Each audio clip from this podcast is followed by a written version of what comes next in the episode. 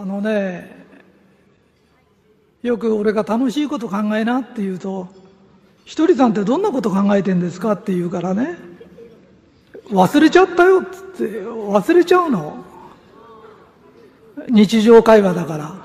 で、この前、俺は一体どんなこと考えてんだろうと思って、覚えてようと思ってね。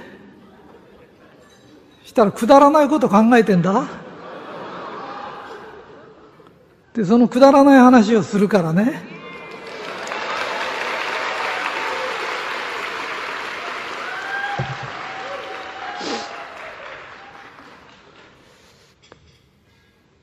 エッジ本を買うでしょ、うん、そしたらね、ある人がね、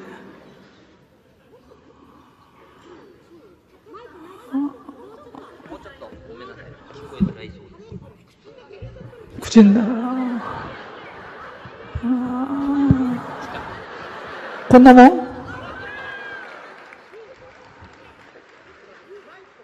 ん？でね、エッジ本を買いに行くったら、一人さんぐらい偉い人になったらだ、誰かに買いに行けっていういいじゃないですかって言った人がいるの。で、そんなこと言ったらね、あれ、選んでる時が楽しいんだよ。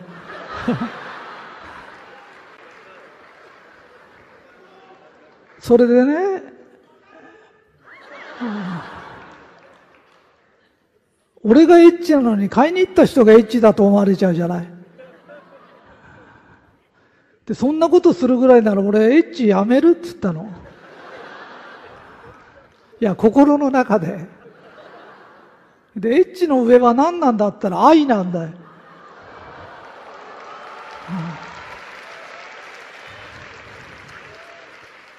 それでね、ってことは、愛を支えてるのはエッチなんだ。だからエッチをやめるわけにはいかないんだって。で、大体こんなこと考えてんだよね。あとね、これは真面目な話。あのね、ここの人精神論やってるからわかるけど、精神論ってね、二つあるの。運命は決まってるっていう人と決まってないって。俺は決まってない派なの。大体は決めてくるの。ただ変えることができるんですよ。例えば俺が彼女は一度に20人と決めてくるじゃない。でも努力と忍耐で40人にすることができるんだよ。ああ一度にだよ。一生で20人じゃ少なすぎるからね、俺たちは努力と忍耐でね運勢とか運命を変えることができるの。あの普通の人がね努力と忍耐って言うと急に暗い話になっちゃうの。ただ、彼女を20人から40人にしようと思って努力してる人は暗くないよ。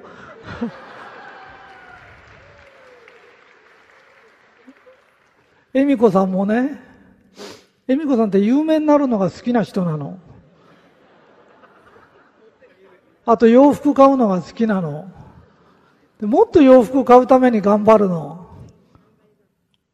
でね、人は目的に向かってるとね、元気なの。で、暗い、もし目的が暗いんだとしたらね、立派なことを言ってて本物じゃないの。偽物なんだよ。じゃあもう一個話す。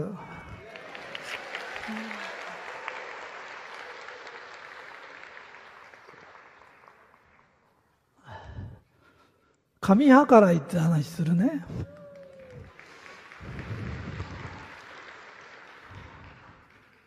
神計らいってね、言葉が降りたの。神計らいだよって。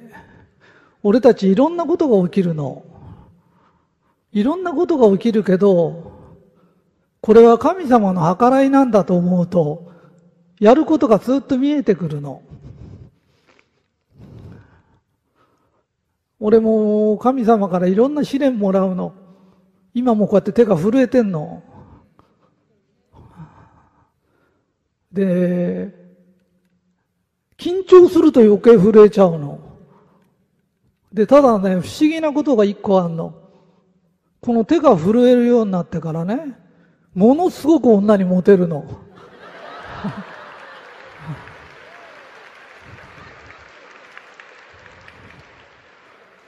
でね、薬飲むと治るって言うんだけど、飲みたくないの。飲みたくなるまで飲みたくないの。で、今まで俺いろんな神様から試練もらったけど、それを全部プレゼントに変えてきたの。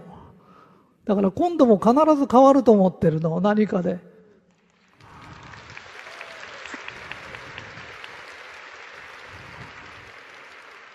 で、これも神計らいで、何かの形で神計らいなの。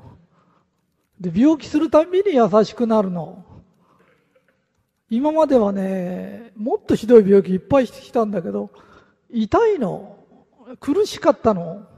だけど俺は人に言わないでずっと我慢しちゃって人の相談乗っても人に相談したことないの。だけど今度は辛くないの。辛くないけど心配される病気になっちゃったの。で、俺気にしてないから心配しないでね。心配の波動ってね、体が悪くなるだけだから。で、今ちょっと緊張しちゃうの。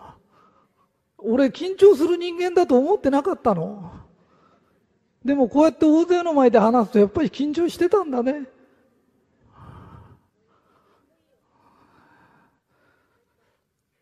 今ね、愚痴悪口やめようって。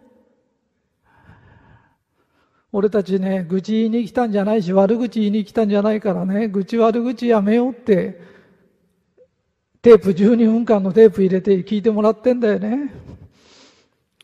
みんなには、ここにもみんな見えないかわかんないけど、ものすごい先祖がいっぱい来てるの。精神の話すると魂の勉強したい先祖がいっぱい来るの。口悪口やめただけでね、幸せになるの。先祖がね、こうやればいいんだってわかるの。俺たちは俺たちに影響を与えるだけじゃなくて、先祖に影響を与えることができるんだよ。と今度生まれてきた時は、悪口言わない人が出てくるの。言いたくなるの分かるの。やめな。挑戦だよ。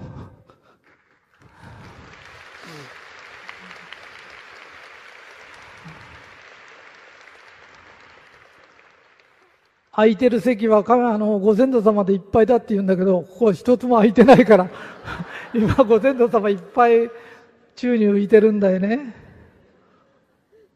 うん俺も神様からいろんな試練もらうけど、全部をプレゼントに変えてきたの。だから今回もプレゼントに変えます。そして、また来年もみんなと会いたいの。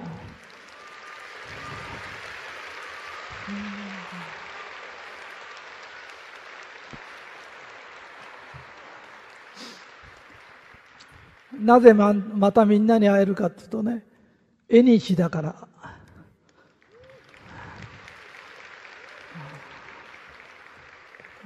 どうもありがとう。あのね、仕事のコツを教えたいのね。いや、俺の仕事じゃなくてもいいんだよ。何でもいいんだけど、仕事の、最近ね、若い人が相談に来るんだよ。事業家になりたいとか、仕事始めたいとか。で、おしなべてこうやれば成功するよっていうのがあるのね。うん。で、俺の考えだからね。違ってると思ったら取り入れなくていいからね。でも俺は信じてるんだよ。あのね、心、心の中に気というものがあるんだよ。気持ち。それからここに空気という気があるんだよ。わかるかい？あの、帯広行くと気球っての開けてんだろ？あれ空気なんだけど、下から熱で温めると、空気が上がって上昇、熱くなると上昇するんだよ。わかるかい？それと同じで、あなた暑いですかって言いたいんだよ。熱持ってますかって。熱持たなかったら上がらないんだよ。いいかい今太鼓記読んでる人いっぱいいると思うけど、竹中半兵衛も優秀なんだよ。黒田官兵衛も優秀なんだよ。だけど、秀吉の方が熱いんだよ。思いが熱いんだよ。あの、成功する人間で熱くない奴っていないんだよ。坂本龍馬でも何でも、もっと頭のいい奴はいたんだよ。ただ、熱いんだよ。いいかいあの、うちの仕事の話で、まあ、歯磨き粉の話するとするよな。で、この前ある人が来て、なんか、うん、ちょっといい話してくれたんで、この話する気になったんだけど、13人の人に歯磨き粉を使ってもらったんだって言うんだよね。13人に。そしたら1人が買ってくれたんだっていうの。で、これの確率を上げる方法がありますかねって言うから、いや、あるかないか知んないけど、ちょっと聞いてねって。もし俺だとしたら13人にいたら、歯磨き粉がなくても、今度こういうのが出てさ、と、ね、研磨剤も入ってなくて、こうでこうでとか一生懸命喋るんだよな。と、なくても、5本売れちゃうかわかんないんだよ。13本売れちゃうかもわかんないんだよ。わかるかな？すと、13人に使ってもらって1人買ってくれたっていうのは、歯磨き粉の実力に頼ってるんだよ。だから暑さがないんだよ。で、一生懸命こう説明するときに、よく買ってくれるとかくれないとかって言うから熱が入らない。素晴らしいものがあるから説明だけ聞いてくれればいいんだよ。別に買わなくていい。俺、俺なんかの場合だと最初から別に買わなくていいんだよ。ただ、何年か先にでも困ったことがあったり、近所で困った人がいたら教えてあげてね。で、このものはどういうものかを一生懸命熱を入れて説明するんだよ。わかるかい？で、熱が入らないとダメなんだよ。だから、同じものを売ってんだよ。よく考えてよ。同じものを同じ値段で売ってて、月5万円の人と2000万売る人がいるんだよな。で、その人は、同じものだけじゃなくて、ひとりさんが好きなんだよ。わかるかい？ひとりさんが好きだし、ひとりさんの作ったものが好きなんだよ。気持ちは同じなんだよ。なぜこんだけ差が出るんですかって。売ってるやつがひとりさんが嫌いとかじゃないんだよ。同じ好きなのに、こんだけ差が出るのは熱が入ってないんだよ。わかるかい？で、本当は心の中で燃えてるのかわかんないけど、ぼっぽぼっぽ燃えないと、機関車も走らなければあれもいかないんだよ。だから、何の仕事でもいいよって。だから、俺はラーメン屋やりたいんです。俺は居酒屋やりたいんです。何でもいいけど、熱入れて一生懸命やらないと、何にもなんないよって。気球だって空気入れただけじゃ持ち上がんないんだよ。だから、うまくいかない人ってうまくいかないよな。わかるかい？勉強塾やってる子供預けに来たら、もうなんていうのかな。一生懸命教えるっていう感じじゃなくて、じゃあまあ預かってみましょうかぐらいの人っているじゃない。それと、大丈夫ですよって。うちの子全然勉強しないんですよ。勉強しない人のために塾があるんです。一回任してくださいとかって、要は、母親に対して熱が伝わりますか？あなたが教育に関する熱が伝わりますか？で、熱も伝わらないで、勉強ばっかしやってても、なんかあそこ行っててもパッとしないと思われちゃうんだよ。わかるかな？で、この情熱っていうのを、あの、情熱学校じゃないけど、本当に、うちの仕事じゃなくても何でもいいんだよ。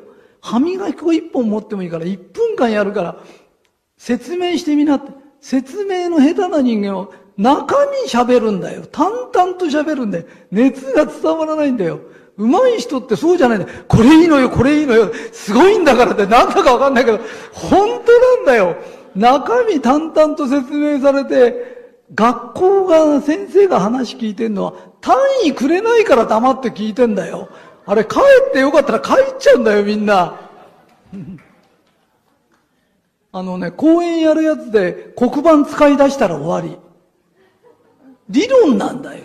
この感動がないんだよ。熱さがないんだよ。だからね、これからみんなももう、うちの来たらもう何でもやらせる勉強会で、1分間、熱意が伝わるようにちょっと喋ってって。あなた一人さん好きなんだよね。だけど一人さんが好きなのが伝わらないんだよ。うまくいってる人が説明がうまいんじゃないんだよ。熱が入ってんだよ。わかるかい？あのね、坂本龍馬よりすごい奴はいたんだよ。だけどあの情熱で人が動いたんだよ。わかる？かあの吉田松陰っていうのがアメリカへ密航しようとして捕まったんだよ。なぜかっていうと、このまま行ったら、香港がアヘン戦争で取られた、イギリスにアヘン売りつけられた上に、戦争して負けて国取られたんだよ。日本はこのままだったらね、外国に侵略されちゃう。その時に自分は何するべきなのかって言った時、自分は外国に行って外国を見てこなきゃダメだ。見たこともない奴なんか戦えないって言ったんだよ。わかるか？で、密航しようとしたんです。で、捕まっちゃったんだよ。で、国に返されたんだよな。山口県に返された時、塾始めたんだよ。その時、少年だろうが、もう、なんだ、少年だろうが、なんだろう、百姓だろうが、身分に関係なく、べんべんと解いたんだよ。